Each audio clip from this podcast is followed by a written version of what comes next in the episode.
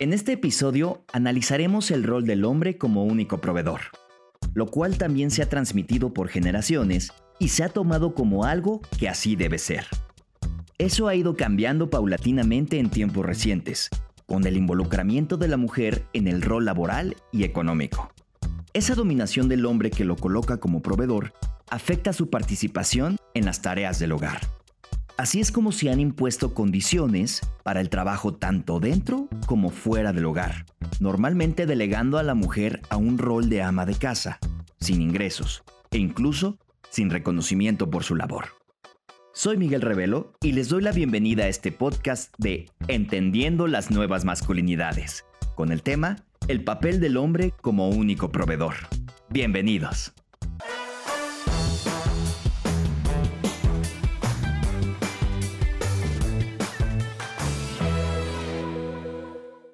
En esta ocasión nos acompaña Hugo Enrique Sánchez, comunicador, periodista y músico aficionado. Desde 2012 es realizador en las diferentes temporadas del proyecto radiofónico Entre Hombres México, que después evolucionó en Cómplices del 21 y Los del 21, programas que se transmiten por la señal de radioeducación y abordan temas de masculinidades y construcción de paz. También es productor de Altavoz Radio, emisora del Sistema Público de Radiodifusión del Estado mexicano, donde trabaja con colectivos y organizaciones civiles en propuestas radiofónicas para transmitir mensajes sobre derechos humanos, cultura y arte. Bienvenido. Hola, ¿qué tal, Miguel? Un gusto estar aquí hablando de temas de masculinidad y de la proveeduría, un tema que nos atañe a todos como hombres y que en algún momento de nuestra vida seguramente transitaremos por ahí. A la distancia nos acompaña Jaime Verduzco López, Licenciado en Salud Pública por la Universidad Michoacana de San Nicolás de Hidalgo y maestro en Salud Pública por la Universidad Autónoma de San Luis Potosí. Ha trabajado en distintas líneas de investigación científica, de género y masculinidades. Ha participado en conjunto con organizaciones de la sociedad civil en escenarios científicos y académicos. Cursó el Diplomado Internacional en Masculinidades organizado por el Tecnológico de Monterrey, Campus Guadalajara, y desde 2020 es coordinador académico de la Escuela de Ciencias de la Salud en la Universidad del Valle de México, Campus Zapopan. Bienvenido. Hola, muy agradecido por estar con ustedes. Buen día. Muy buen día. Gracias por estar aquí a los dos. Entremos al tema. ¿De qué manera se ha establecido y normalizado en la sociedad ese papel del hombre como único proveedor? Tiene que ver totalmente con los estereotipos y con las normas de género ¿no? que se han establecido históricamente no sabría yo decir en qué momento, pero seguramente es un proceso social y cultural que ha venido desarrollándose en la sociedad, eh, por lo menos occidental, ¿no? Sobre cómo debe comportarse un hombre y cómo debe comportarse una mujer. Hace poco escuchaba una exposición de un doctor en historia que se llama Hameken, bueno, se apellida Hameken, y él hace un análisis histórico justamente de cómo son las masculinidades en el siglo XIX. Y habla un poco de la masculinidad cortesana y de la masculinidad burguesa. Entonces hace un paralelismo entre la masculinidad cortesana que era muy diferente a lo que ahora comprendemos como masculinidad y proveeduría exactamente, porque los cortesanos pues se dedicaban más como a tener fiestas, una vida un poquito más desparpajada y no se dedicaban justamente a esto que hacemos ahora, ¿no? En esta sociedad como proveer, no se preocupaban tanto por tener que trabajar para llevar este el sustento a la casa, digamos. Bueno, él hace como todo este análisis histórico y dice que con la revolución industrial hay muchos cambios, ¿no? Y entonces los hombres se insertan en esta dinámica de producir y trabajar, ¿no? Incluso estéticamente hay un cambio y también se da esta relación de que las mujeres tienen que quedar en casa y los hombres tienen que trabajar y solo tienen que trabajar, ¿no? Entonces, eh, esto lo traigo a colación porque para ejemplificar que es un proceso, ¿no? Que sucede. Y como proceso social que sucede, pues también se puede mm, cuestionar y volver a deconstruir incluso y se pueden formar otras cosas, ¿no? Que a lo mejor es lo que estamos tratando de hacer como sociedad, cuestionando estos papeles de, de proveedor y de que la mujer se tiene que quedar en casa, justamente para cambiarlos, ¿no? Creo que coincidimos en lo esencial. Yo diría que para empezar, en efecto, este tema de, del establecimiento y de la normalización de, de, este tipo de esquemas como única característica o como una de las pocas características de esta masculinidad tradicional justamente es una idea sumamente occidental y muy colonizadora.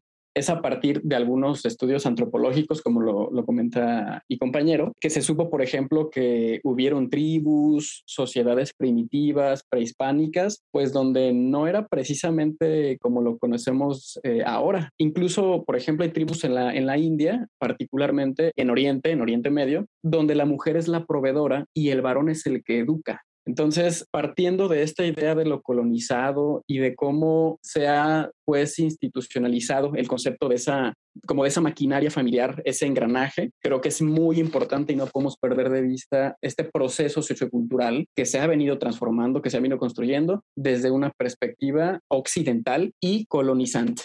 ¿Y por qué se ha normalizado? Pues porque se puede, porque se ha podido porque ese poder asimétrico entre varones y mujeres, pues es la mezcla perfecta entre también ese capitalismo salvaje y andocentrismo, pues que han permitido el poder robustecer un sistema directamente patriarcal que se traduce cotidianamente en prácticas, en actitudes, en comportamientos y yo diría en vicisitudes de los mismos varones ampliamente machistas. El ascenso de la mujer como sostén de la familia tiene que ver con el cambio ocurrido en años recientes. ¿Qué papel han jugado los medios tradicionales? Por ejemplo, el cine, la publicidad y la televisión para la imposición de ese rol que relega a la mujer al hogar. Sí, pues es total, ¿no? Es como el sostén lo que da fuerza justamente a esas ideas y lo que perpetúa también, ¿no? Pues eh, falta nada más mirar, por ejemplo, algunos este, programas que hay para ver cómo los niños o las personas que eh, lo consumen pues quieren eh, imitar, incluso forman su ideología, también incluso a partir de los medios de comunicación, ¿no? Y pues es muy importante su tarea de los medios también como eh, cuestionadores de esos modelos. Lo que estamos haciendo ahorita me parece fundamental, por ejemplo, porque he escuchado, por ejemplo, jóvenes que dicen, yo sí quiero ser como un hombre no violento, este, yo sé que esto está mal, que a lo mejor eh, cada ocho días destrozo mi salud cuando me voy a emborrachar y me pongo hasta las chanclas, pero la sociedad me dice que si no hago eso, entonces no soy hombre, ¿no? Y si no soy hombre, entonces ¿qué soy? ¿Cómo, cómo soy, no? Entonces me parece que los medios tienen ahí como la misión justamente de tener otros, otras representaciones de hombre, ¿no? O lo que ahora se llama como, o le llaman como nuevas masculinidades, puede ser una vía justamente para que los jóvenes o quienes se acercan a los medios pues tengan otras referencias y a partir de esas referencias construyan identidades más igualitarias o más sanas incluso, ¿no?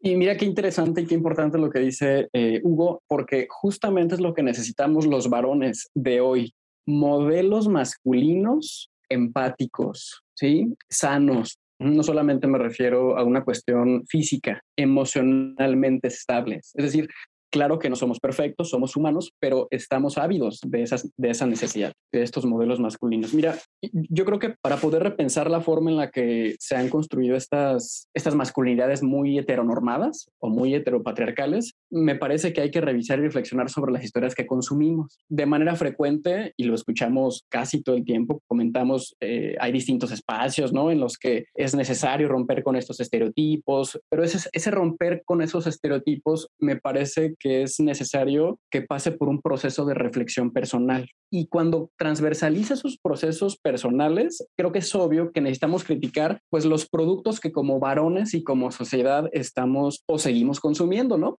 Y yo creo que es muy importante esta pregunta, creo que debemos seguir profundizando y analizando en decir, a ver, ¿qué narrativa estamos consumiendo hoy en día, no? Hace cinco años, hace diez, particularmente en el cine, y qué patrones se están o se siguen perpetuando a través de estas historias. Entonces, al romantizar esos estereotipos, al seguir sin visibilizar cuestiones alusivas, por ejemplo, a las condiciones y a los rezagos socioculturales importantes, y solamente como romantizarlo con historias en las que la gente nos sentíamos identificadas, me parece que eso no abonaba o no propiciaba o no sigue propiciando un cambio en ese asumir nuestra realidad. Creo que ahora los jóvenes vemos, estoy refiriendo a en general al, grupo etario de 15 a, 40, vamos a ser eh, bondadosos, ¿no? Yo creo que vemos muy poca televisión, ¿no? O sea, los contenidos que estamos consumiendo ahora están en plataformas.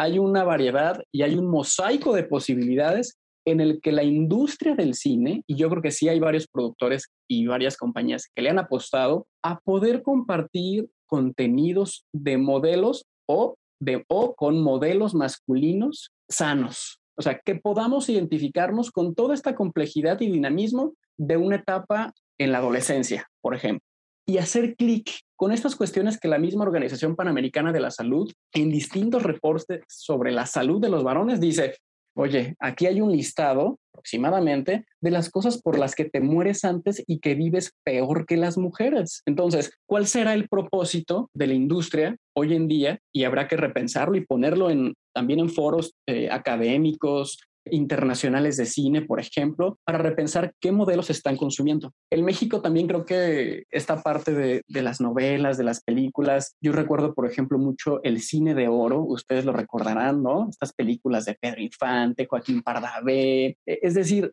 todos esos modelos que marcaron generaciones a nuestros padres, a muchos de nosotros. Entonces, creo que es importante seguir replanteando qué estamos consumiendo y para qué. Los hijos que crecen en un hogar donde existen buenos hábitos familiares y equitativos serán más seguros de sí mismos? ¿Cómo puede ayudar a formar mejores personas el convivir en un hogar donde los roles son compartidos? Bueno, se sabe, ¿no? Que, que los niños aprenden justamente más de las acciones de lo de que tú haces o de lo que ven que de lo que les puedes decir, ¿no? De lo que te puede decir un libro o algo. Entonces yo creo que pues obviamente si ven justamente esas relaciones participativas, corresponsables de su padre o incluso de sus hermanos mayores, pues obviamente ellos crecerán como personas justamente que desarrollen este, habilidades empáticas o habilidades sociales también que tengan que ver con la igualdad, con el ser una persona pacífica, ¿no? Un hombre pacífico. Y pues también está relacionado justamente con el tiempo que tienen cada uno de los eh, integrantes de la familia para dedicarlo justamente a su desarrollo personal, ¿no? Bueno, hay varias estadísticas que señalan claramente que la mujer dedica muchísimo más tiempo a las tareas del hogar, al cuidado de los hijos que los hombres. Justamente por este rol de proveedor que eh, proveedor económico que el hombre tiene de salir a, trabajar y que tiene no se involucra tanto en el cuidado, en la corresponsabilidad del hogar, ¿no? Entonces, eh, yo creo que si, obviamente, si se reparte como el tiempo entre las actividades del hogar y todas las responsabilidades que tiene una familia, digamos, no solo nuclear, sino a lo mejor con primos, con abuelos, con quien vivas, pues obviamente se crean relaciones más eh, satisfactorias en donde las personas pues se desarrollan y, pues crecen, ¿no? Este, con una mejor salud mental incluso y con una cooperación que puede abonar justamente a la convivencia familiar y al entorno social. Mencionas algo muy importante, la asignación del tiempo se habla de conciliación, ¿no? Tratar de conciliar eh, justamente el trabajo con la vida familiar, contigo mismo, con tus deseos, con tu vida. Y pues sí, tenemos muy, muy poco tiempo, ¿no? Eh, creo que vivimos en una época donde vamos a, a, mil por hora y a veces pues justamente los hombres que salimos a trabajar pues tenemos poco tiempo para dedicarlo a los hijos y pues creo que ahí está el reto, ¿no? Como conciliar justamente esa dinámica laboral con la vida familiar, ¿no? Está, está difícil, pero pues son cosas que se tienen que poner en la mesa, ¿no? Y reflexionarlas y justamente ir conciliando con empresas, con tu trabajo, para que justamente haya esta posibilidad de tener mejores relaciones dentro del hogar, de la familia. Hay huecos importantes o vacíos en las políticas públicas, particularmente de países eh, como México, en los que, como decía Hugo, pues sí, yo no me imagino, por ejemplo, qué tan pesado, tan complejo sería teniendo un trabajo de el promedio no son ocho horas en México, yo sabemos que son más, y además involucrándome en las tareas domésticas, en la crianza, porque me corresponde. Es decir, es un contexto complejo que no solamente tiene que ver con el factor de la voluntad de la disposición que muchos padres lo tienen y sobre todo ahora muchos padres jóvenes que han tenido experiencias o tuvieron experiencias pasadas con sus padres, pues de a lo mejor de padres ausentes y que quieren eh, reivindicar, digamos, esa parte, ¿no? Pero el contexto laboral pues tampoco lo permite. Yo creo que como hombres nos acostumbramos a no involucrarnos en, en tareas del hogar bajo, bajo esta creencia de que ellas son las mujeres que, que ellas tienen el instinto o lo que hemos asignado como es que hay una vocación femenina de hacer de forma correcta las tareas del hogar. Cuando en realidad hablamos, por ejemplo, de cosas tan básicas como de supervivencia básica, o sea, en la casa, por ejemplo, hacer la comida, lavar un baño, tender la cama. Entonces creo que podemos ir reconstruyendo de otro modo y podemos ir rompiendo esas reglas absurdas machirrinas. Si bien los, los hombres históricamente nos hemos apropiado del espacio público, es decir, trabajo, economía, religión. Creo que no hemos podido todavía del todo transitar tan fácilmente a la esfera privada. Me refiero a la casa, al cuidado, a los hijos, a, la crianza. Yo creo que el ejemplo más palpable de, lo bien que nos hace a los varones involucrarnos en estas tareas domésticas, al cuidado de los hijos, a la crianza, pues es precisamente el ejerciendo una paternidad activa. Y en aquellos que no son padres ahora, incentivar, porque seguramente y según distintas cifras, hay un alto porcentaje de varones que va a ser padre. Entonces, hablar de una paternidad activa, pues es entender que existen muchos, muchos otros aspectos que, que la constituyen, además de ejercer nuestro papel como proveedores. Y hay algunos beneficios que, por ejemplo, están bien identificados, que lo han compartido tanto personas que han tenido experiencias positivas con padres presentes, activos, empáticos, y que tiene que ver con, por ejemplo, mejorar la autoestima, que haya más y mejor autoestima, que haya un incremento de habilidades sociales, que haya mejores resultados académicos, ¿no? A esta cultura occidental que tanto nos preocupa producir, producir, producir. Ah, bueno, pues está evidenciado que el que haya un padre activo, presente, empático, al nivel que responda a las necesidades de cada etapa, pues tiene que ver también con este compromiso, ¿no? En una futura paternidad eh, en todo momento. Entonces, creo que es importante, y siempre lo digo así, el tema de la paternidad activa puede ser clic, porque es un tema que, digámoslo así, que no causa conflicto, no es, no es agresivo para poder llegar y aterrizar con los varones para poder hacer este, esta transición, estas masculinidades positivas, pues, ¿no? Como, como le llamamos. Dice Nicholas Kaufman, un, un gran amigo también de, de, la red, eh, dice, me cuido para cuidar. O sea, porque me cuido, te cuido. Yo necesito estar ahí, pero porque al cuidarme, puedo cuidar. Y el, por eso el tema de la paternidad es esencial. Antes de continuar, los invito a que escuchemos la siguiente información. En todo el mundo, la proporción de mujeres como principales fuentes de ingresos de sus familias ha aumentado en las últimas dos décadas. Según un informe de 2015, un tercio de las madres que trabajan en el Reino Unido ahora son el sostén de la familia, mientras que cuatro quintas partes de los países europeos han visto aumentos marcados en las madres que aportan al menos la mitad de los ingresos de sus familias desde 2004. En los Estados Unidos, las cifras para ese mismo año son aún más impresionantes. El 42% de las madres eran las únicas o principales fuentes de ingresos, de acuerdo con el Centro para el Progreso estadounidense, en tanto que el 22% de las mujeres contribuyó a la mitad de los ingresos familiares. Jaime, ¿Qué opinas de estas cifras en relación con el tema que estamos abordando? Mira, justo esa dinámica social que ha cambiado es gracias a las mujeres, punto. Que durante más de 250 años y cuatro olas de feminismos han reivindicado y liderado un movimiento que ha, ha dinamizado y movilizado esa esfera entre lo público y lo privado, ¿no? En donde, por ejemplo, la incorporación de, de ellas a la esfera pública es uno de los tantos logros que han tenido. ¿De qué manera una situación de desempleo por parte del hombre es un detonador para cambiar los roles que se han preestablecido dentro de la pareja? Totalmente tiene que ver con esta necesidad que tiene eh, quizá el ámbito familiar de tener recursos eh, y también este, de darse cuenta a los hombres que pues no pasa nada si ellas trabajan, ¿no? O sea, no pierden ni su masculinidad ni se hacen menos hombres porque al contrario, no creo que trae beneficios justamente al entorno familiar. Creo que ahí es donde tenemos justamente que ir cambiando como estas ideas este, patriarcales y machistas sobre no la voy a dejar salir porque se va a salir del guacal o va a dejar de quererme quizá, ¿no? Son ideas que, tienen, que tenemos los hombres que son muy tradicionales, muy machistas y que pues tenemos que cuestionar, ¿no? Porque pues no tienen razón de ser. La pérdida de desempleo puede ser una oportunidad eh, o sea, es una crisis, pero puede ser una oportunidad para los varones. Recordemos que uno de los preceptos fundamentales de esa masculinidad tradicional o, una condición de esa masculinidad tradicional, pues es justamente que sea un hombre trabajador.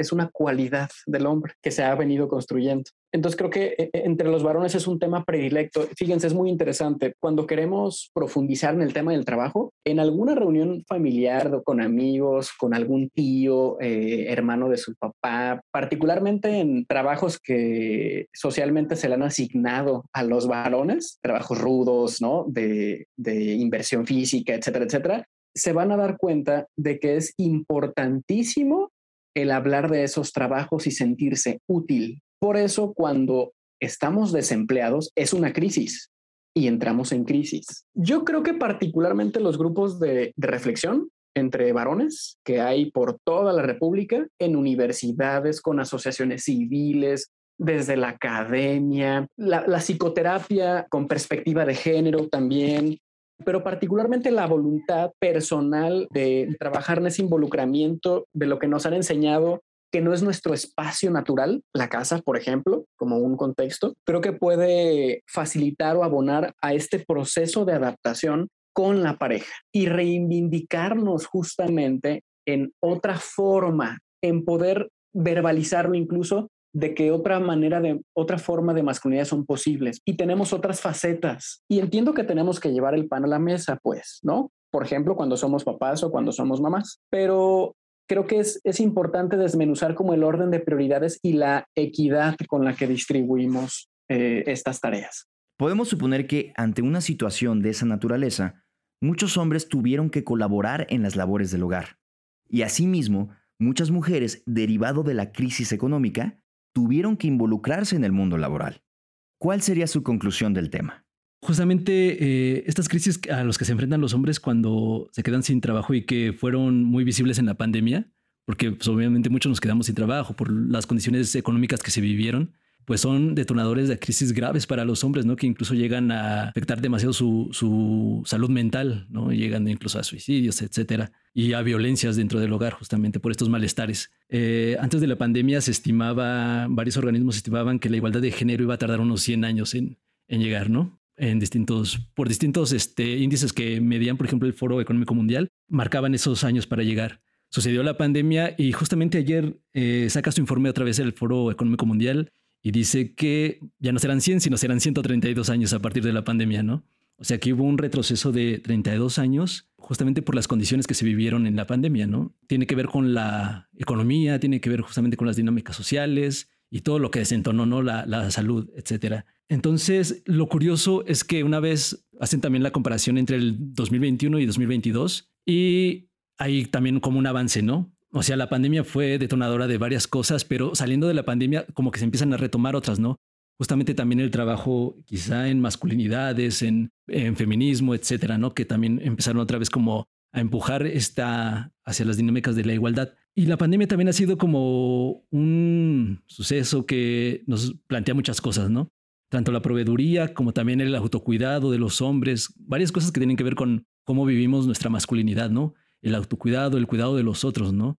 Todo eso que quizá cada uno de nosotros vivió cuando algún familiar este, se contagió y que nos hizo replantear cómo cuidamos nuestra salud, ¿no? O cómo cuidamos a los que nos rodean, a nuestros papás, si se enfermaron, a nuestros abuelos, etcétera, ¿no? Creo que eh, las cifras parecen que no son tan alentadoras, pero el hecho de que eh, esté como en la mesa, para mí me parece que es un avance, ¿no?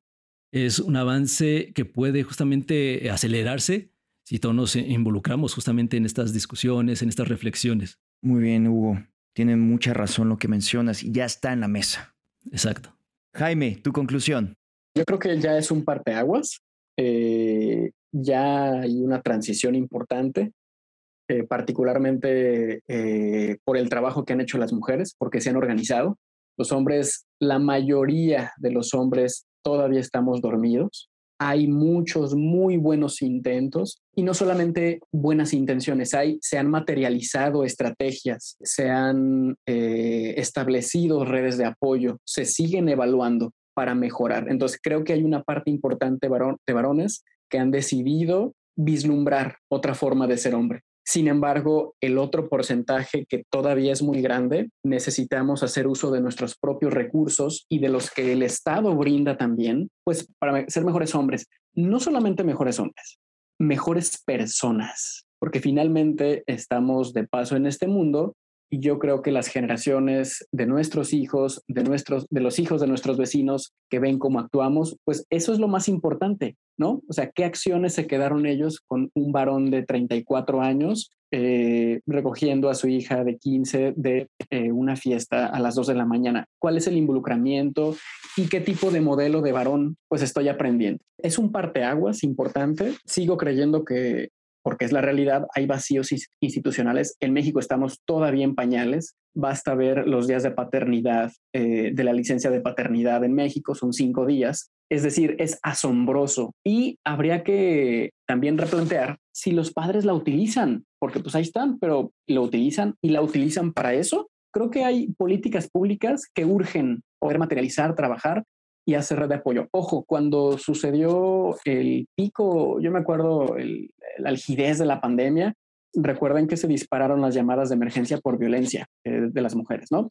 Y el 80-90% pues tenía que ver con la pareja con la que vivían. Entonces, ese retornar a un sitio en el que yo pues, nunca me involucré, nunca me involucraron, eh, socialmente se le asignó a la mujer, pues claro que entramos en crisis, ¿sí? Así como tomamos grandes decisiones para otras cosas tan importantes para la sociedad, eh, en lo económico, en la religión, en, en, lo laboral, en lo empresarial, creo que podemos ir haciendo y trabajando en escalones pequeños desde nuestra casa, ¿no? Entonces, ser un varón que se involucre en las tareas domésticas no es un mejor varón, es un varón funcional, pues que, que, hace lo que todos están, todos se supone que deberíamos hacer y que las mujeres, a las mujeres se les ha asignado eh, este papel. Yo creo que sí hay muchas cosas negativas, es un panorama un poco nublado, pero yo sigo creyendo que hay esperanza porque, porque hemos estado trabajando y ya hay muchísimas iniciativas que han aterrizado en el trabajo con hombres y hay resultados.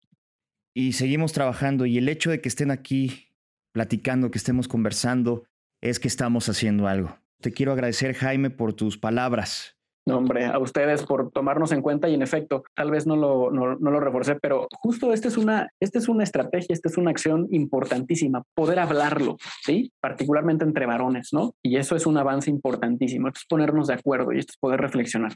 Hablarlo y escucharnos, ¿no? También es muy importante. Hugo, Muchas gracias. Pues este, yo retomo un poquito lo que dice Jaime. y quizá él también haya escuchado esta frase que resuena mucho en, en, Cómplices por la Igualdad, que es este, pues no hay un movimiento de hombres, pero sí hay hombres en movimiento, ¿no? Y pues esa es la invitación, que los hombres que quieran ponerse en movimiento, pues se pueden acercar a, a hacer estas reflexiones a los grupos, desde los estudios de masculinidad, etcétera, justamente para que se, haya, se vaya ampliando el diálogo, la reflexión y las acciones, ¿no? Para tener mejores sociedades, mejores personas, como dice Jaime, ¿no?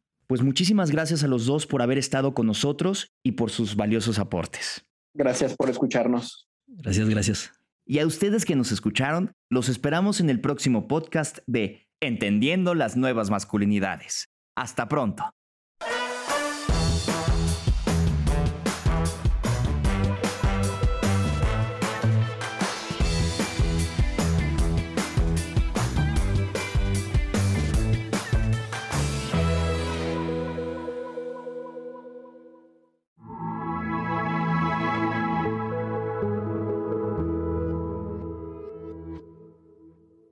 Las opiniones vertidas en este programa son responsabilidad de los participantes. La Coordinación General Aprende MX las ha incluido en apoyo a la libertad de expresión y respeto a la pluralidad. La presente obra fue realizada y transmitida sin fines de lucro, con propósitos exclusivamente educativos, culturales y de investigación científica, en cumplimiento con la Ley Federal de Derecho de Autor y los tratados internacionales de los que los Estados Unidos mexicanos sea parte.